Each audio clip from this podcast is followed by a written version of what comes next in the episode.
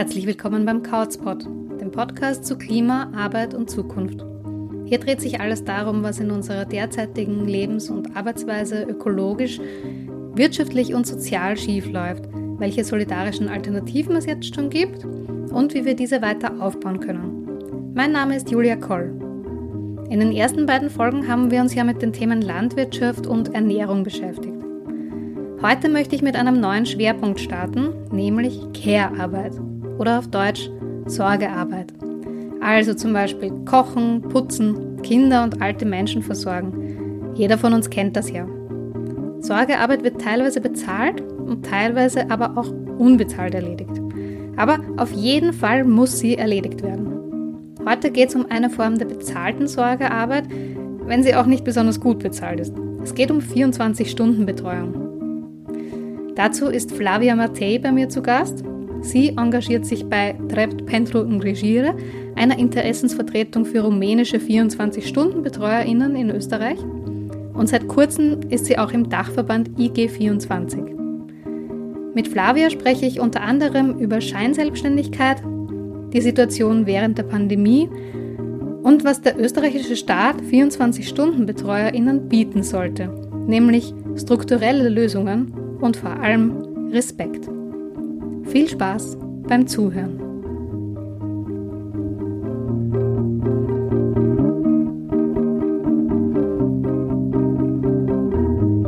Herzlich willkommen, Flavia Mattei. Herzlich willkommen beim Couchpot.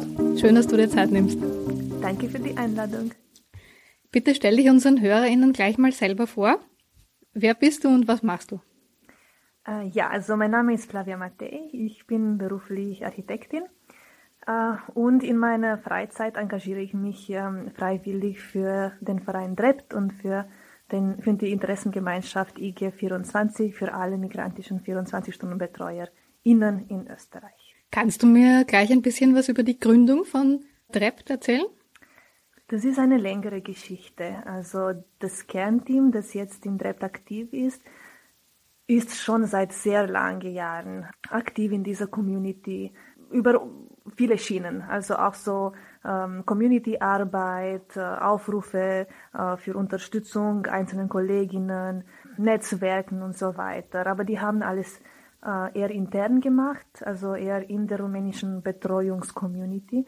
Ja, wegen Sprachbarrieren, wegen ähm, strukturellen Hindernissen und so weiter.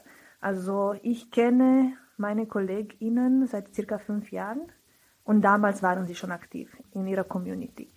Und die Entstehung von Dritt war ein Prozess. Also ähm, wir hatten über die letzten fünf Jahre immer wieder ziemlich schreckliche Geschichten von einzelnen BetreuerInnen, die mit Ausbeutung oder Missbrauch konfrontiert wurden und null Unterstützung bekommen haben. Ähm, und wir haben eben versucht, so uns mit ihnen zu solidarisieren und Lösungen für sie zu finden. Und wir haben bemerkt immer mehr, dass als einzelne Personen sehr schwierig ist, Lösungen äh, zu finden oder anzubieten. Leider braucht man schon äh, strukturelle Rahmen, um gehört zu werden. Und so kam die Idee, einen Verein zu gründen. Oder bevor wir einen Verein gegründet haben, haben wir so eine informelle Gruppe mit einem Namen, mit einer Identität, die eben DREPT war. Und du, du hast vorhin gesagt, du bist vom Grundberuf Architektin. Wie bist du da dazugekommen? Genau, also ich bin auch rumänische Staatsbürgerin. Das ist meine wie soll ich sagen, emotionale Verbindung zu der Community.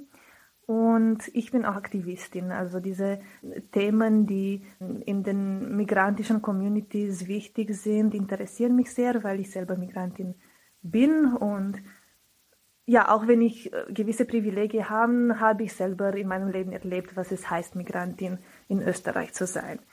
Und das Kennenlernen der Betreuungscommunity ist über die Indexierung der Familienbeihilfe entstanden. Also dieses Thema hat meine Aufmerksamkeit geweckt und schon damals wollte ich etwas in diese Richtung machen, weil ja die ganze Geschichte, Geschichte einfach extrem ungerecht war.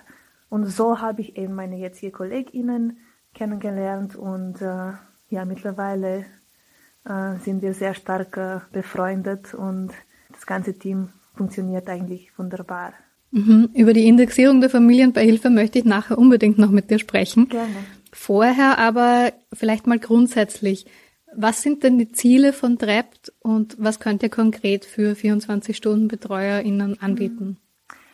Ja, ursprünglich waren wir ähm, ein bisschen naiv.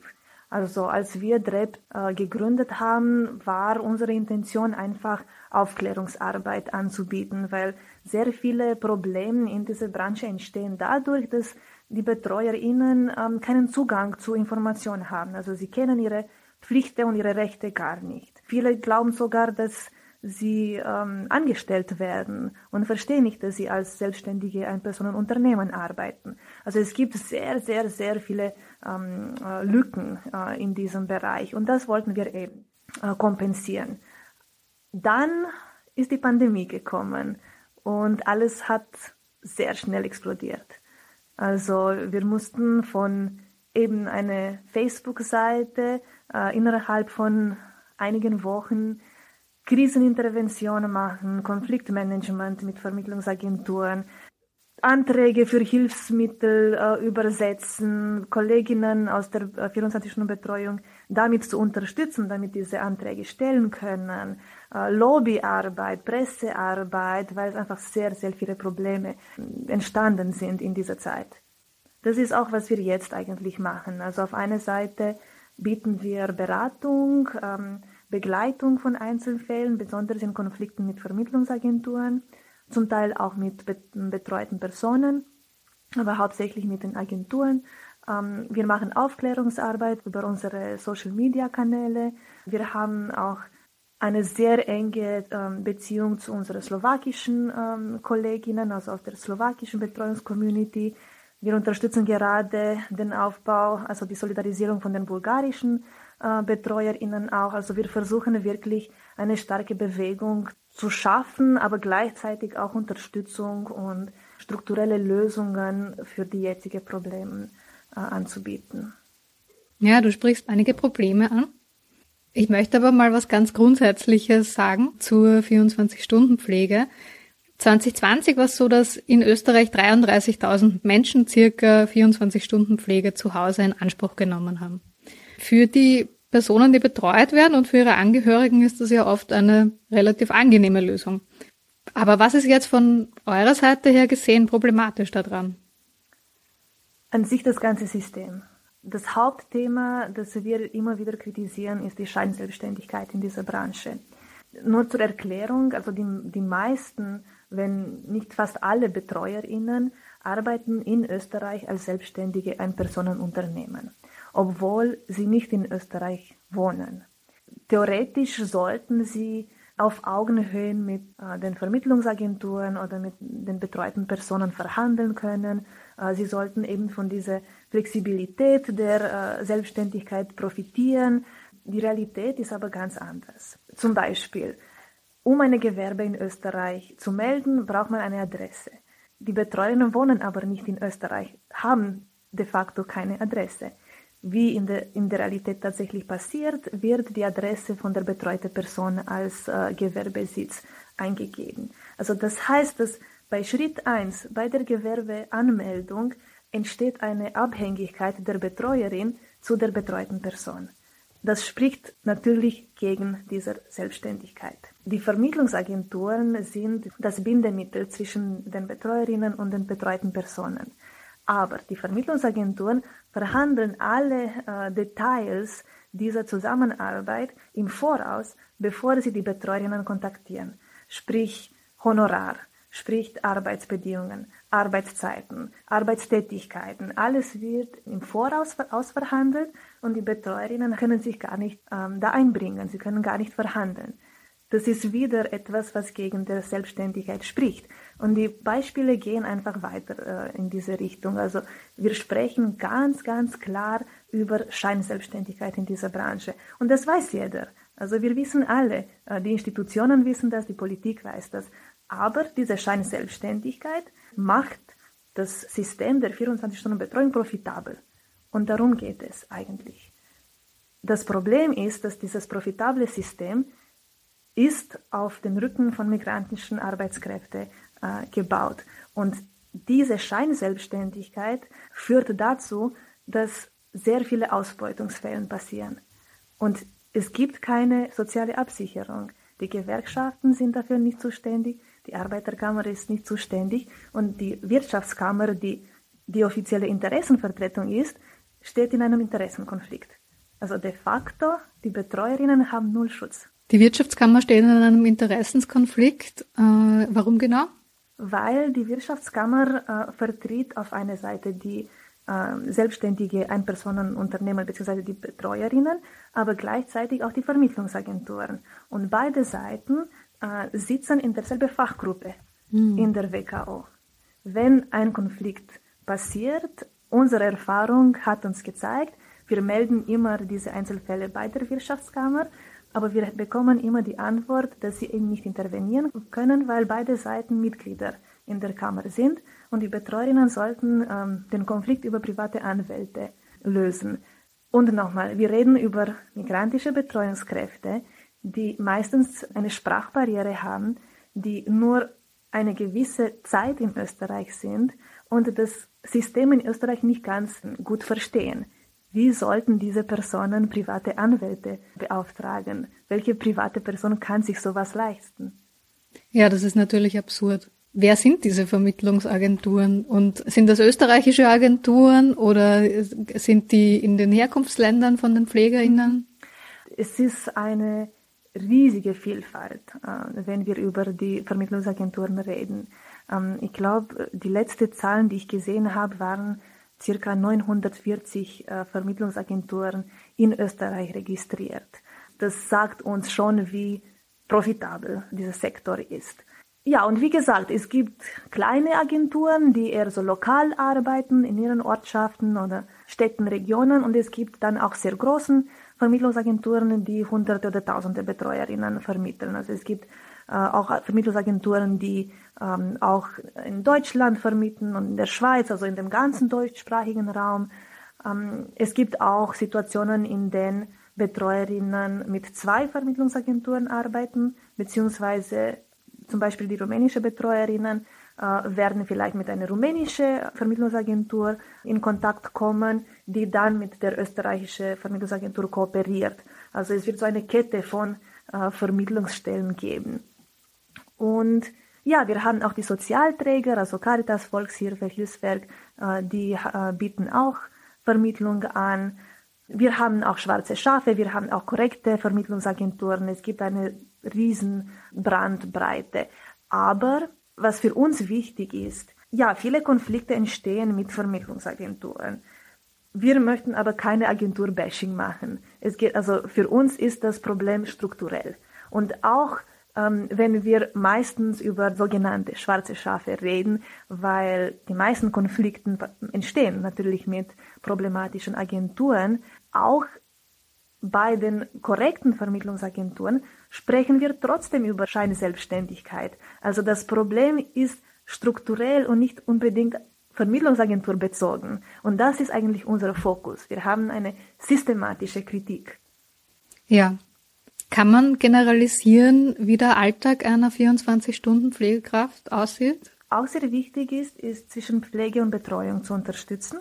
Äh, also da gibt es eine, eine sehr klare äh, Grenze. Die BetreuerInnen dürfen keine pflegerische Tätigkeiten ausüben. Also das fällt nicht in ihre Zuständigkeit. Obwohl wieder in der Realität die Sachen ganz anders ausschauen. Es wird oft von ihnen verlangt, auch pflegerische Tätigkeiten auszuüben, obwohl sie das nicht dürfen. Und wenn sie das ablehnen, dann verlieren sie den Betreuungsplatz. Also es gibt auch in diese Richtung viele Probleme und leider keine Kontrollen ähm, oder Stellen, wo die Betreuer sich wenden können. Ähm, der Alltag ist wieder unterschiedlich von Betreuungsfall zu Betreuungsfall, aber prinzipiell, was die BetreuerInnen machen, ähm, die sind für den Alltag der betreuten Person zuständig. Kochen, äh, Aufräumen, Begleitung bei ärztlichen Besuchen zum Beispiel, äh, Einkäufe. Also eigentlich, man kann sich eher vorstellen wie eine Assistenz. Aber die dürfen, wie gesagt, keine pflegerische Tätigkeiten ausüben. Dafür sollte eigentlich eine Pflegerin oder ein Pfleger beauftragt werden.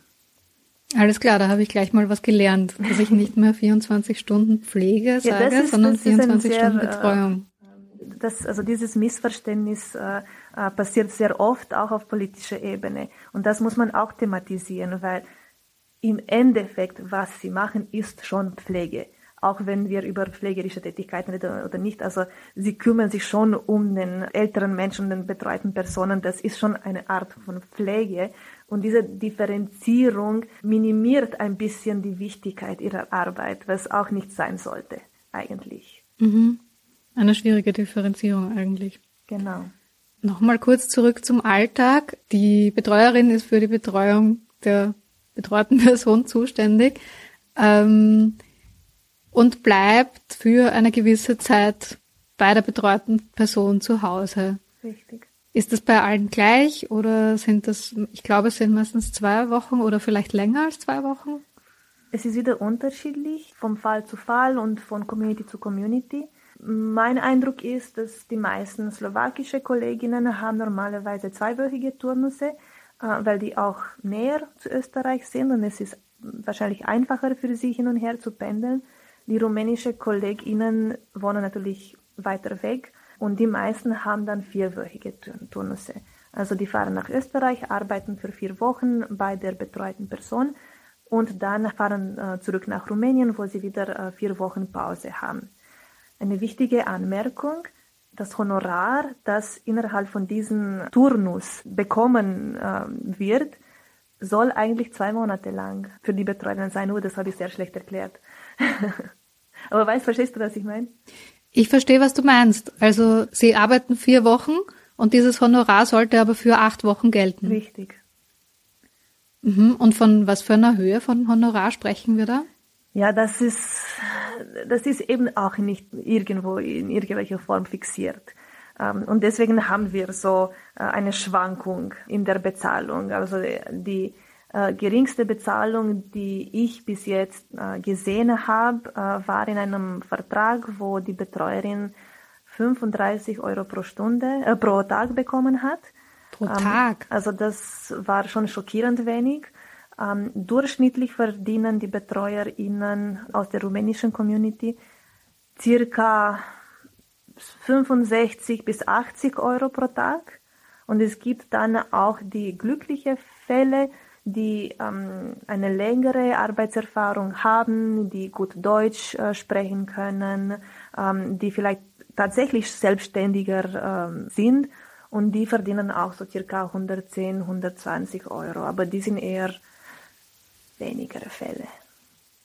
Mhm. Das heißt, wenn man sagt, vielleicht die mittleren, die nicht das beste Gehalt haben, aber auch nicht das schlechteste, wenn man da von 80 Euro ausgeht, dann wären das 10 Euro pro Stunde, wenn wir von einem 8-Stunden-Tag sprechen Richtig. würden, aber wir sprechen von einem 24-Stunden-Tag. Richtig. Also wir kommen um circa 3 Euro pro Stunde.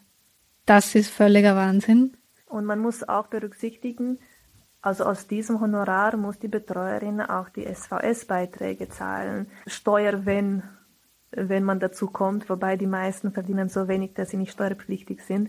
Äh, aber das ist nicht sozusagen das Netto-Honorar. Ja, natürlich nicht, weil sie ja nicht Angestellte sind, sondern Richtig. Selbstständige. Scheinselbstständige, muss man dazu sagen. Wir sprechen jetzt immer von BetreuerInnen. Mein Eindruck ist schon, dass fast alle weiblich sind. Ist das so? Hast du da irgendeine Prozentzahl, die du nennen kannst? Nein, leider habe ich keine, keine Prozentzahl, aber es ist tatsächlich so. Also die große Mehrheit sind Frauen. Es ist leider eine feminisierte Arbeit immer noch. Ähm, wobei ich sehe schon in der rumänischen Community, dass es immer mehr Betreuer dazu kommen und dass die Vermittlungsagenturen auch ab und zu explizit äh, Betreuerstellen äh, ausschreiben. Aus unterschiedlichen Gründen, weil Körpergewicht der betreuten Person. Vielleicht gab es äh, Fälle äh, bei der betreuten Person, wo es äh, sexuelle Übergriffe gab. Dann schauen die Vermittlungsagenturen, dass eben Betreuer dorthin kommen ähm, und so weiter. Aber also da reden wir, ich weiß es nicht, so eingeschätzt weniger als fünf Prozent. Also die große Mehrheit sind immer noch Frauen. Mhm. Glaubst du, die Situation wäre eine andere, wenn das, äh, wenn es da ein größeres Gleichgewicht zwischen den Geschlechtern gäbe? Also wenn das vielleicht 50 Prozent Männer oder mehrheitlich Männer wären, die diese Arbeit machen würden? Meinst du bezüglich Arbeitsbedingungen? Ja. Nein, ich glaube nicht. Ich glaube, da hat es eher mit dem Migrationshintergrund zu tun als mit dem Gender. Ich glaube, es ist eher so eine, ein, eine Klassegeschichte als eine Gender, äh, ein Genderproblem. Also wenn wir über die Arbeitstätigkeit reden, wenn wir über das Bild der Betreuungscommunity reden, da ist natürlich ein Gender-Faktor drinnen. Natürlich ist Care-Arbeit immer noch in unserer Gesellschaft tabuisiert als Frauenarbeit. Ähm, sowieso. Mhm. Aber ich kann mir nicht vorstellen, dass die Arbeit, dass, dass, ja, dass die Arbeitsbedingungen anders ausschauen würden, wenn mehr Betreuer da wären. Okay. Jetzt äh, sind diese Betreuerinnen, in den meisten Fällen sind es ja Frauen, für circa zwei bis vier Wochen im Einsatz. Wen oder was lassen Sie dann da zurück zu Hause? Ich glaube, was man vom Anfang an äh, sagen kann, ist, dass äh, dieser Beruf nicht ähm, aus Leidenschaft gewählt wird oder als Überzeugung. Das, also die meisten BetreuerInnen kommen nach Österreich und machen diesen Beruf aus Not, beziehungsweise aus finanziellen Not. Äh, was auch verständlich ist, oder welche Person fährt 800 Kilometer in einem fremden Land, wo äh, man die Sprache nicht mal kann, um eine Arbeit aus Leidenschaft zu machen. Äh, dann mache ich das äh, lieber bei mir zu Hause, wenn ich das wirklich machen möchte. Also es geht schon um finanziellen Not. Ja, die Geschichten sind unterschiedlich. Äh, ich habe Betreuerinnen kennengelernt, die alleinerziehende Mütter waren und einfach finanzielle Unterstützung brauchten für ihre Kinder. Und die Kinder sind vielleicht mit den Großeltern äh, in Rumänien geblieben oder mit anderen Verwandten. Ähm, und die Mutter hat eben diesen Beruf gewählt und ist nach Österreich gekommen, um ein besseres Leben für das, das eigene Kind anbieten zu können. Ähm, es gibt auch Fälle, die einen, einen sicheren Arbeitsplatz im Kommunismus hatten, dann kam die Revolution äh, und den Übergang zu Kapitalismus und die waren vielleicht schon ähm, äh, ein bisschen älter und es gab keine Weiterbildungsangebote oder Reprofessionalisierungsangeboten und dann plötzlich waren die Fabriken zu und sie hatten keine Arbeitsperspektiven mehr und es war schon zu spät für sie oder hatten, sie hatten das Gefühl, dass es zu spät für sie wäre, was Neues zu beginnen. Und Care-Arbeit, das macht eh jede Frau in Osteuropa. Es war dann die, die sinnvollste oder schnellste Entscheidung oder Lösung, die sie gefunden haben. Ähm, es gibt auch Betreuerinnen, die ähm, vielleicht eben schnell in diesen Beruf einsteigen, weil ähm, der Mann äh, den Arbeitsplatz verloren äh, hat und äh, keine Alternativen haben. Es gibt Betreuerinnen, die vielleicht Kinder mit Behinderungen haben, die auch äh, eben finanzielle Not äh, erleben. Also die sind keine leichte Geschichten. Man fährt nicht in einem fremden Land und macht so eine harte Arbeit 24 Stunden, ähm, weil man es einfach hat. Mhm. Und daran sieht man ja eigentlich auch schon wieder ein strukturelles Problem, dass ähm, zwar Menschen dann in Österreich betreut werden, aber gleichzeitig wieder andere Menschen, zum Beispiel in Rumänien, ohne Betreuung sind und da muss wieder Richtig. jemand gefunden werden, der das macht. Richtig. Ich glaube, der Vorteil in Rumänien ist, dass die, der Vorteil, so in Ausführungszeichen, dass die Gesellschaft immer noch relativ konservativ ist, äh, aber dafür diese Familiennetzwerke viel enger ähm, ähm, aufgebaut werden. Also es gibt sehr viel Unterstützung innerhalb der einzelnen Familien. Ähm, und so klappt es immer noch, aber eine Generation später wird es wahrscheinlich nicht mehr so einfach sein. Für meine Generation ist es äh, auf keinen Fall mehr so. Was ich aber auch sagen möchte, es wird sehr oft über diese ärmere Migrantinnen äh, geredet, auch so in Ausführungszeichen. Für meine Kolleginnen ist es immer sehr, sehr, sehr wichtig zu betonen, dass sie diese Arbeit, auch wenn sie vielleicht nicht aus Leidenschaft oder Begeisterung ähm, gewählt haben, sie machen diese Arbeit sehr gern. Und ähm, sie bauen gute Beziehungen zu ihren betreuten Personen auf. Also da entstehen auch Freundschaften und Respekt und ähm, wenn man 24 Stunden am Tag mit einer Person im Haus äh, wohnt und arbeitet, geht's einfach nicht anders. Und was sie eigentlich verlangen, ist genau dasselbe Respekt. Und damit meine ich struktureller Respekt vom Staat, von den Institutionen. Dasselbe, was sie eigentlich den betreuten Personen in Österreich anbieten, möchten sie auch zurückbekommen. Und das finde ich nur fair. Absolut, ja. Kommen wir zu etwas, was du schon am Anfang erwähnt hast, nämlich der Corona-Krise. Da, da, da. da gab es ja zu Anfang eine Phase, wo das Pflegepersonal und Betreuung und alle die Care-Arbeit machen, oder nicht alle, aber die meisten Leute die Care-Arbeit machen, ähm, gelobt worden ist und beklatscht worden ist, was auch zu sehr viel Kritik geführt hat, weil Klatschen ist auf keinen Fall genug. Und da ist auch eigentlich sehr schnell klar geworden, dass man die Grenzen für 24 Stunden Betreuerinnen nicht schließen kann, weil sie ja trotzdem ganz dringend gebraucht werden.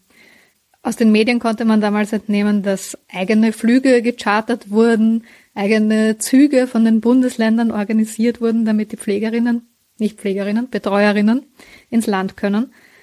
Die sind aber teilweise, wie ich auch gelesen habe, gar nicht so gut angenommen worden. Erzähl mal du, wie ist es den Betreuerinnen in dieser Situation wirklich ergangen?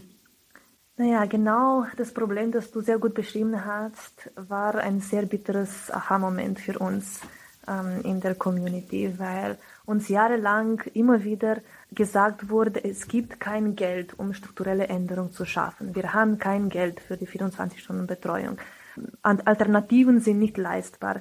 Aber dann wann die Epidemie äh, zustande kam, gab es plötzlich extrem viel Geld, um eben Charterflüge anzubieten, äh, Quarantänekosten, Zugkorridore. Also es gab plötzlich sehr viele Ressourcen und sehr viel Bereitschaft, Lösungen zu finden. Aber bis zu dem Punkt haben wir, also alle Türen äh, wurden vor uns geschlossen. Es war eine sehr schwierige Zeit. Es war sehr, sehr schwierig, weil es wurden eben so, so viele so Transportmöglichkeiten ähm, angeboten, aber die Risiken bzw. die Ansteckungsrisiken äh, waren trotzdem da und die Betreuerinnen haben nichts extra bekommen, damit ihre Gesundheit ähm, und ihre Person gut geschützt ist. Es wurde immer so darüber geredet, dass die Betreuerinnen, die aus dem, dem Ausland äh, einreisen, getestet werden, damit sie den Virus nicht nach Österreich bringen. Aber am Anfang der Pandemie, es gab höhere Zahlen in Österreich als in Rumänien. Also eigentlich die, die rumänische Betreuerinnen ähm, haben sich selber Sorgen gemacht vor Ansteckung, aber sie mussten beweisen, ähm, dass sie die betreuten Personen nicht anstecken. Und natürlich kann man über riesigen Gruppen und so reden und auch verständlich. Natürlich sollten die betreuten Personen geschützt werden, keine Frage. Aber die Betreuerinnen sind vielen auch so um circa 50 Jahren alt oder 50 plus. Also die kommen auch sehr nah zu den riesigen Gruppen. Die haben auch Krankheiten. Also die sind zum Teil auch in der Risikogruppe. Äh, und die wurden auf keinen Fall geschützt. Also die, die sind lange Zeit mit denselben überfüllten Minibussen äh, hin und her gefahren. Viele stecken sich immer noch bei den betreuten Personen äh, am Betreuungsplatz an, weil die Angehörige sich nicht testen und zu Besuch kommen. Also die Betreuerinnen reisen mit einem negativen PCR-Test ein und werden sich hier am Betreuungsplatz angesteckt. Und für diese Situation gibt es wieder überhaupt keine strukturellen Lösungen. Ähm, also da hat man schon diese systemische Diskriminierung sehr, sehr deutlich gesehen. Was hat Trept in dieser Situation tun können für die Betreuerinnen? Naja, wir haben Monitoringarbeit gemacht. Also wir haben wirklich geschaut, dass wenn ähm, wenn es Probleme gibt, dass wenigstens Trept gibt als Gruppe, die einsteigt und versucht einfach Lösungen zu finden. Das war sehr wichtig. Also wir haben schon einiges aufgedeckt, zum Beispiel eben bei dieser Charterfluggeschichte. Wir waren in Kontakt mit den Betreuerinnen, die äh, in Quarantäne bleiben mussten. Ihnen wurden die Pässe abgenommen. Also für die ganze Quarantäne hatten sie keine Ausweise. Warum bitte wurden Ihnen die Pässe abgenommen? Was gab es da für Begründungen? Das ist bis heute sehr unklar. Ich könnte es nicht sagen. Jedenfalls, wir haben interveniert. Äh, wir haben auch Pressearbeit zu dem Thema gemacht und kurz danach haben die Betreuerinnen die Pässe zurückbekommen. Ich glaube nicht, dass es so eine böse Absicht war. Ich glaube, es war einfach Ignoranz. Ich glaube, niemand hat sich Gedanken gemacht, dass, dass jemand einsteigen wird und sagen wird, hey, das geht einfach nicht.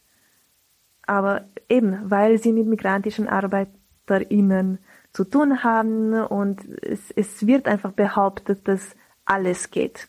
Mhm. Da sieht man, wie unglaublich wichtig es ist, dass es eine Interessensvertretung gibt. Eben, eben. Jetzt, wenn ich so im Nachhinein denke, weiß ich nicht mehr, wie wir die Ressourcen für diese irrsinnig große Arbeit gefunden haben. Also wir haben alle, alle Anträge für alle Hilfsmittel von jedem Bundesland übersetzt, damit die Betreuerinnen einfach wenigstens zu diese Mini-Boni oder zu dem Härtefallfonds, äh, dass sie Zugang bekommen. Äh, das war eine, eine Riesenarbeit. Wir haben Videos gemacht, Tutorials gemacht, damit sie das leichter schaffen können. Wir haben, also in dem ersten Lockdown war die Situation so kritisch, dass, also die Betreuerinnen, die in Österreich waren, haben schon einige Wochen gearbeitet, zwei Wochen, drei Wochen, vier Wochen Einige waren vor Turnusende, als die äh, Grenzen gesperrt äh, wurden. Und dann müssten sie noch vier Wochen, noch sechs Wochen äh, am Betreuungsplatz ähm, äh, bleiben. Man muss sich vorstellen, die meisten betreuten Personen ähm, sind demenzkranke Menschen. Also in einem Haus 24 Stunden äh, wohnen zu müssen und arbeiten zu müssen mit einer Person, die äh, von Demenz äh, äh, leidet, ist keine leichte Sache. Man braucht also diese Turnuspause sind extrem wichtig für die Regenerierung und ähm, äh, Ausruhung der, der Betreuerinnen. Und dann plötzlich ging es nicht mehr. Und was, wo, wohin hätten sie fliehen können? Sie kennen niemanden in Österreich. Wo, wohin mit allen Betreuerinnen, die am Turnusende waren? Sie hatten keine andere Möglichkeit, als weiter zu arbeiten. Und viele waren schon an ihrer Grenze. Also ich erinnere mich, im ersten Lockdown wurden wir täglich von Betreuerinnen angerufen, die, die erschöpft wurden, die am Ende äh, wirklich an ihrer Grenze waren, die am Telefon geheult haben, das nicht mehr können und wissen nicht, was, was können sie machen. Es gibt, es gibt keine Möglichkeiten für sie, ähm, keine Lösungen für sie. Und da haben wir zum Beispiel auch psychosoziale ähm, äh, Unterstützung äh, in der Muttersprache äh, angeboten. Also es war, es waren so viele vielfältiges angeboten, die wir organisiert haben. Du hast vorher von den Bleib da Boni gesprochen. Auch lustiger Name, gell? Ein sehr lustiger Name. Hat es geholfen, dass ihr all das übersetzt habt, dass ihr diese Leistungen ja. gebracht habt? Haben ja. die Betreuerinnen was bekommen? Natürlich. Also es hat in erster Linie ähm, damit geholfen, dass sie informiert wurden, dass dieses Hilfsmittel gibt. Das Problem mit dem Bleib da Bonus war, dass die Betreuerinnen nicht selbstständig diese Anträge stellen konnten, sondern nur über die, äh, über die betreute Person das möglich war.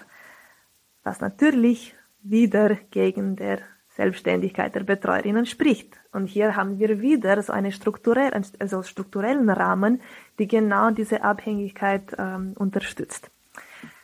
Genau, aber ähm, auch wenn das bürokratisch äh, kompliziert war, es war sehr wichtig, dass die Betreuerinnen darüber informiert wurden und dass sie einfach mit den Angehörigen, mit den betreuten Personen verhandeln können und sagen, hey, ich soll dieses Bonus bekommen, das gehört mir, das ist ein Angebot explizit für die BetreuerInnen, ich möchte diesen Antrag stellen. Also ich glaube, die Information an sich hat dazu geholfen, dass die Betreuerinnen ein bisschen ähm, in eine höhere Position gekommen sind und für sich selber verhandeln konnten. Und das war schon sehr wichtig. Ob diese Boni äh, finanziell was gebracht hat, ich weiß es nicht. Also im Endeffekt also am Anfang hätte diesen Bonus 1000 Euro sein sollten, glaube ich, hat Oberösterreich zuerst angekündigt. Äh, dann haben sich alle Länder getroffen und haben sich auf 500 äh, geeinigt. Brutto. Brutto. Genau. Also im Endeffekt, dieser Bonus hat nicht mal die SVS-Beiträge für ein Quartal äh, gedeckt. Also es war schon ein bisschen, wie sagt man das auf Deutsch, slap in the face. Augenhauswischerei, würde ich vielleicht sagen. Ja. Und wenn du sagst, das ging nur über die betreute Person, wurde das dann aufs Konto von der betreuten Person überwiesen? Richtig. Wirklich? Ja.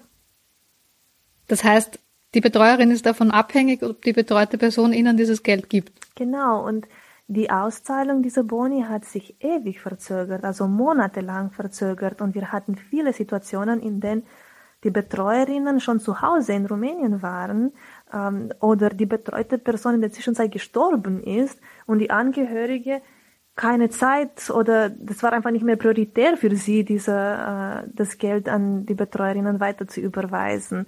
Also viele haben im Endeffekt diese Boni nicht bekommen.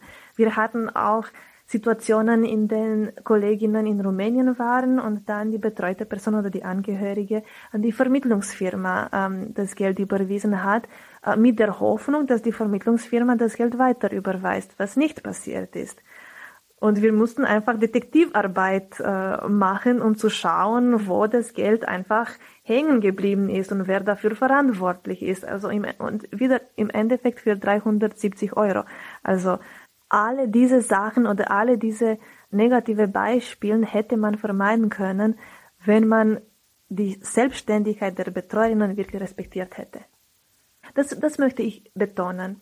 Es wird immer argumentiert, dass es aufwendig ist. Es ist kein großer Aufwand. Wir wissen ganz genau, was die Heimatländer von diesen Betreuungskräften sind. Wir wissen ganz genau, dass ca. 30.000 aus Rumänien kommen, ca. 20.000 aus der Slowakei, Bulgarien, Kroatien, Ungarn. Wir, wir haben diese Statistiken. Wir wissen ganz genau, was die Sprachen sind, in denen man mit diesen Betreuungskräften kommunizieren kann. Und trotzdem wird alles nur auf Deutsch vermittelt. Alle Informationen, alle wichtige ähm, Informationen, die auch ihre Rechte äh, ansprechen, werden nur auf Deutsch, auf Deutsch kommuniziert. Und ich frage mich, wann sollten diese Betreuerinnen Deutsch, Deutsch lernen, wenn sie 24 Stunden am Tag arbeiten müssen? Wann sollten sie das noch machen? Eine sehr gute Frage. Jetzt haben wir 14 Monate Pandemie. Was hat sich denn verändert? Wie geht es denn den Betreuerinnen jetzt? Es hat sich leider nichts verändert. Und das ist auch so ein bitteres Gefühl, besonders nach dem Klatschen und nach dem Applaus äh, und nach dem Lob, äh, nach alles, was wir letztes Jahr so erlebt haben und alle Versprechungen, dass die Arbeitsbedingungen sich verbessern werden, dass, dass man Lösungen finden muss. De facto hat sich nichts geändert. Und es scheint auch nicht so, dass Verbesserungspotenziale am Horizont gibt. Das ist bitter. Kommen wir trotzdem zu einem etwas anderen Thema. Auch das hast du am Anfang schon angesprochen, die Indexierung der Familienbeihilfe. Ich erkläre es kurz äh, für alle, die es nicht wissen. In der vorletzten Regierung, schon unter Sebastian Kurz, wurde die Indexierung der Familienbeihilfe veranlasst. Das heißt, dass Menschen, die in Österreich arbeiten und Kinder haben, die im Ausland leben, weniger staatliche Familienbeihilfe bekommen als die, die hierzulande leben. Das heißt, die Familienbeihilfe wird angepasst an die Lebenserhaltungskosten in dem Land, in dem das Kind lebt. Für Rumänien habe ich nachgeschaut, bedeutet das zum Beispiel mehr als die Hälfte weniger Geld. Die Gesetzesänderung hat Österreich ein Vertragsverletzungsverfahren bei der EU eingebracht, aber zumindest derzeit gilt's noch. Welche Auswirkungen hat denn diese Indexierung bei den 24-Stunden-Betreuerinnen?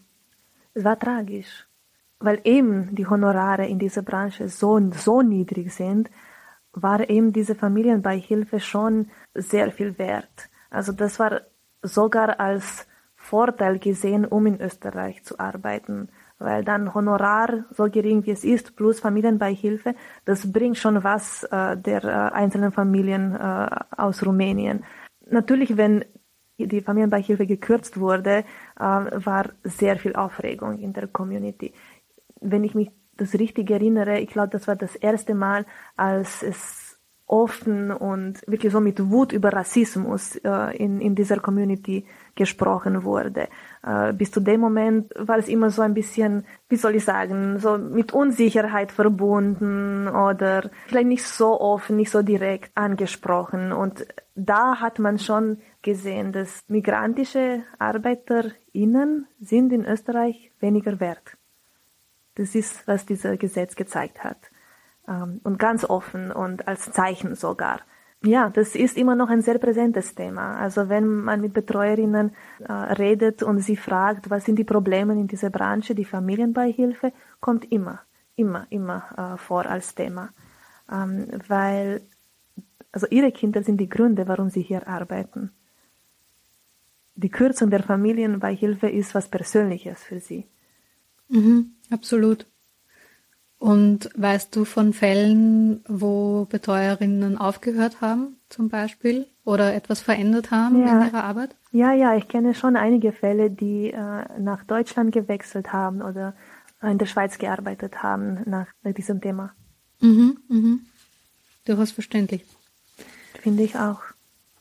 Ich habe in der Vorbereitung zu dieser Podcast-Folge natürlich einiges gelesen, unter anderem auch von der Soziologin Aulenbacher, die beschäftigt sich schon ziemlich lange mit der 24-Stunden-Betreuung. Und ein Kernkritikpunkt bei ihr ist, dass es mittlerweile wieder so eine weit verbreitete Annahme gibt, dass die Pflege Aufgabe der Familie ist und nicht Aufgabe des Sozialstaats. Und die 24-Stunden-Betreuung passt dabei natürlich super in dieses Konzept, weil sie eine private, käufliche Dienstleistung ist. Wie siehst du das? Sollte sich der Staat mehr einbringen? Selbstverständlich, selbstverständlich. Immer wenn wir über dieses Thema reden, erzähle ich vom ersten Lockdown. Da hat man schon gesehen, was die Nuancen von so einer feminisierte Arbeit äh, äh, sind.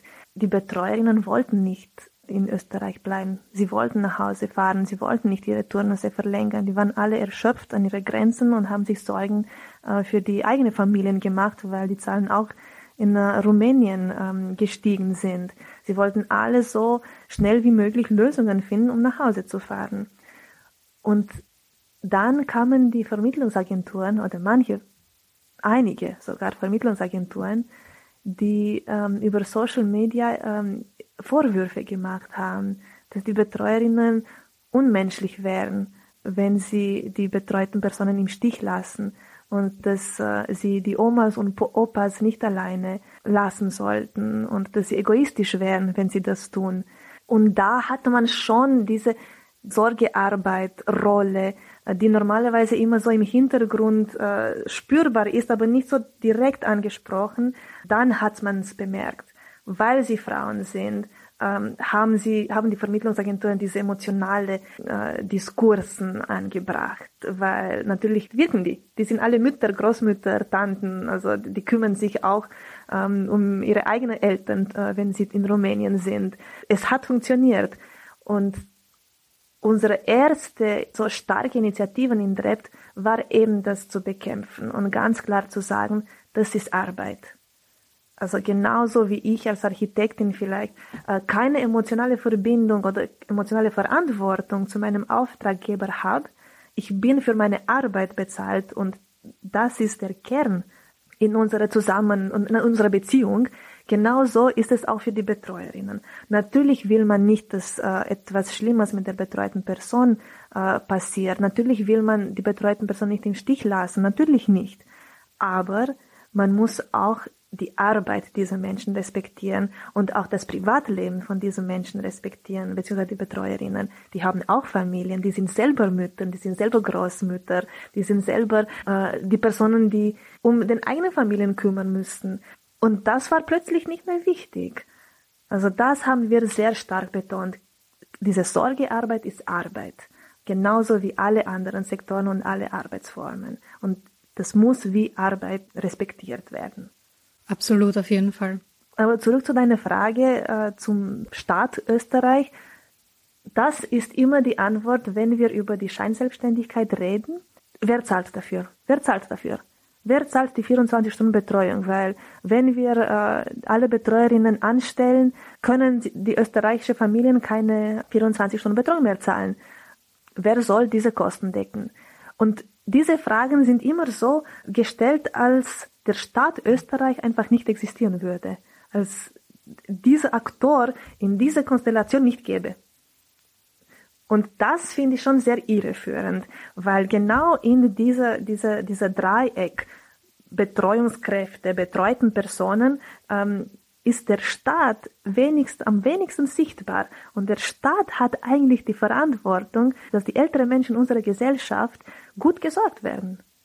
Der Staat hat diese Verantwortung und wenn das System nicht leistbar ist, dann muss der Staat einsteigen und diese Sorgearbeit oder dieses Betreuungssystem einfach leistbar machen. Es ist nicht die Verantwortung der Betreuerinnen, billige Arbeit anzubieten. Es ist absurd, von ihnen das zu verlangen. Mittlerweile hat sich jetzt neben DREPT auch die IG 24, Interessensgemeinschaft für 24-Stunden-Betreuerinnen, gegründet.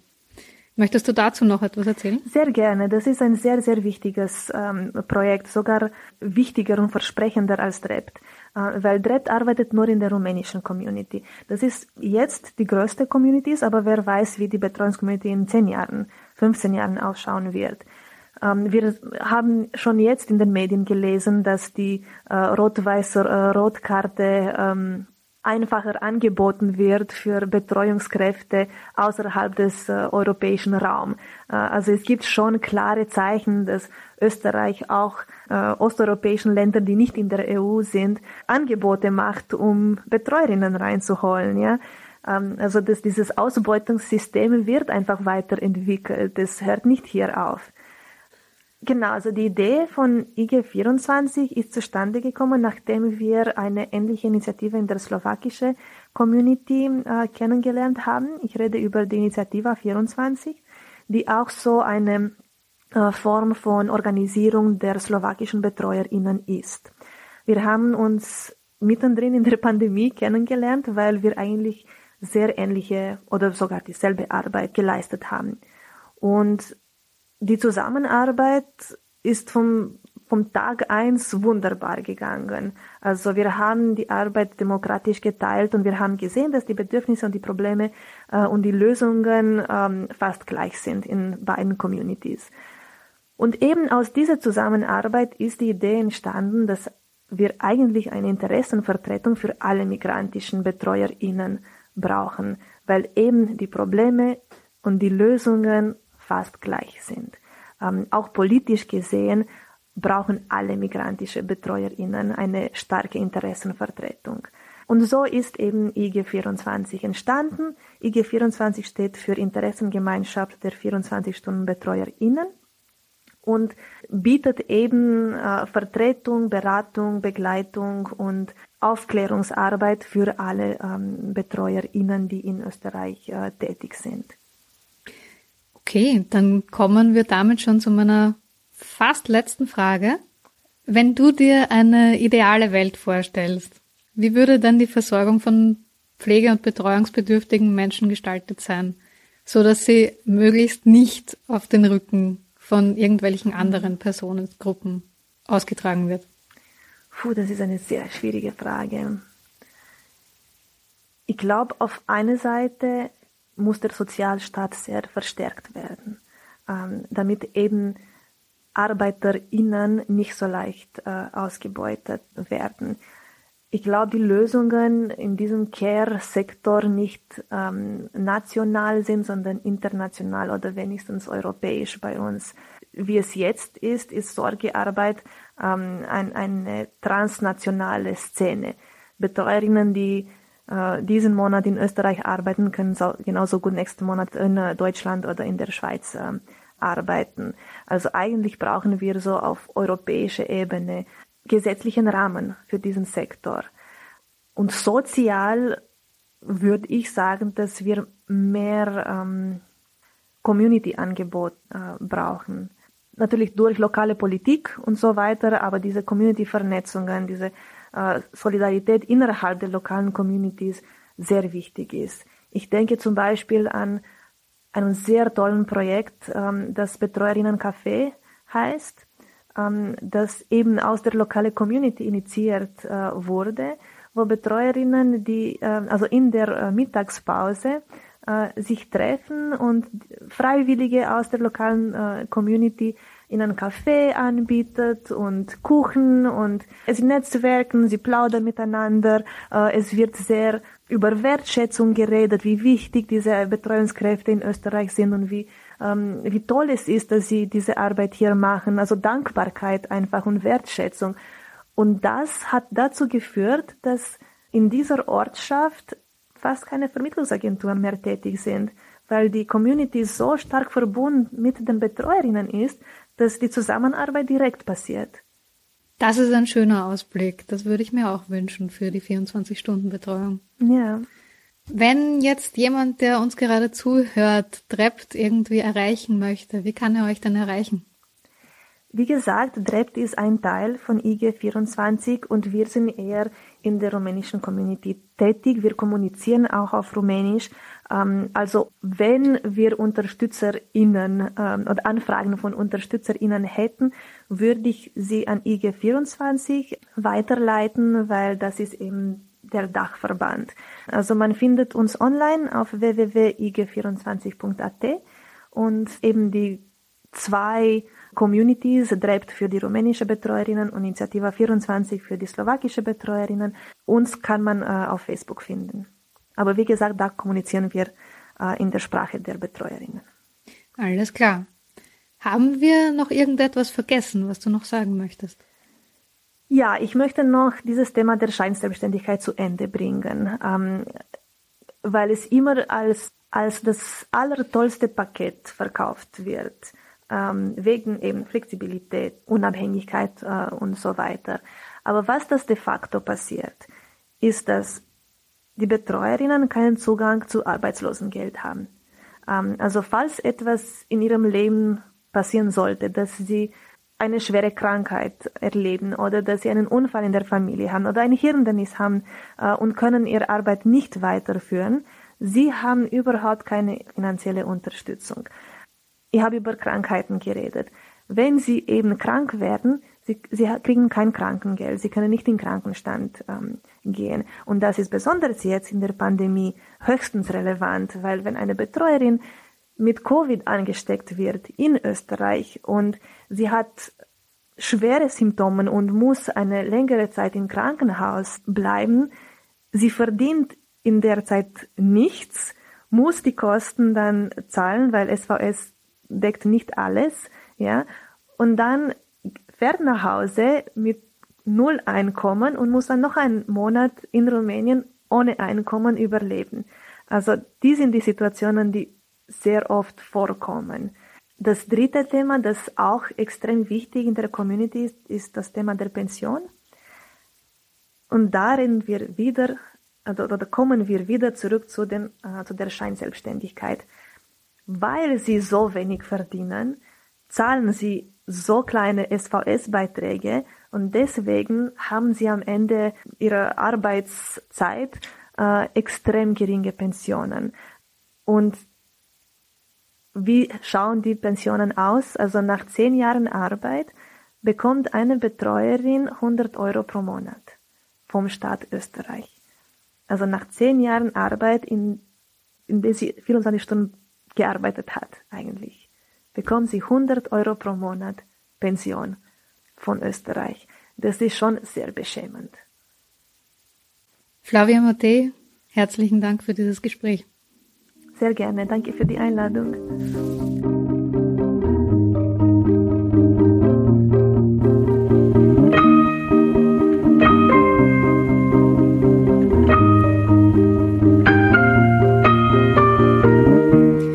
Das war mein Gespräch mit Flavia Mattei. Ich hoffe, ihr konntet euch daraus etwas mitnehmen. Wenn ja, hinterlasst doch eine positive Bewertung bei Apple Podcasts oder Spotify, abonniert den Couchspot und empfehlt ihn weiter. Der Couchspot ist Teil des Projekts Couch, Werkstatt für Klima, Arbeit und Zukunft. Dieses Projekt ist ein Zusammenschluss von Organisationen aus Österreich, Deutschland, Italien und Kroatien und wird von der Europäischen Union gefördert.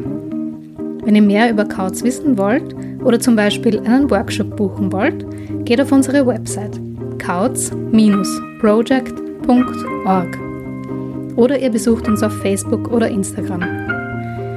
In der nächsten Folge werden wir das Thema Sorgearbeit aus einem anderen Blickwinkel betrachten. Bis dahin, macht's gut.